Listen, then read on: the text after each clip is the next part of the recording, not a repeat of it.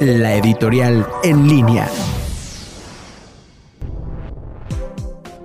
Hasta hace algunas semanas reinaba la incertidumbre. No se sabía qué tan fuerte sería el impacto del COVID ante una economía en picada.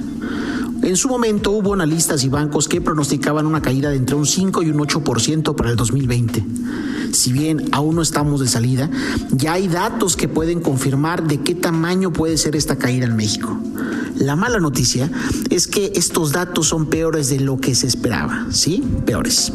En cuestión de empleos, se esperaba que la pérdida fuera de cercana al millón de empleos.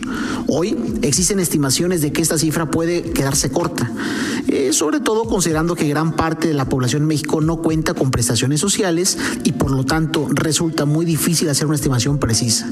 Sin embargo, hay fuentes que estiman una pérdida de 1.200.000 o 1.300.000 empleos por el lado del crecimiento, ya en este momento existen bancos, sobre todo los extranjeros, que prevén que la economía tendrá una contracción de un 10% del PIB. Sí, escuchó, una contracción del 10% del PIB al finalizar el 2020. Y preciso, escuchó usted bien.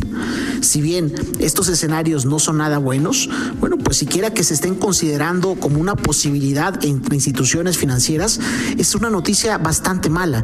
Y es que se prevé que en el segundo trimestre del año la caída de la economía sea del más del 12%. Y es, a esto le antecede que en la primera parte del año se cayó un 2.4%. La noticia en los siguientes días entonces no solo será la apertura económica, sino será que se espera una caída más profunda de lo que esperábamos hace unas semanas. Hasta el momento no hay una reacción federal, solo algunos esfuerzos por contener esta caída por parte de gobiernos locales, como el anuncio que hoy hizo el gobernador de Guanajuato. A pesar de los esfuerzos que se hagan, habrá que esperar cifras más negativas de lo esperado, y a estas de plano no se podrán esconder como lo se pueden esconder las cifras del COVID. Soy Daniel Aguilar, economista, y me puedes seguir en Twitter en arroba Rubén Gracias.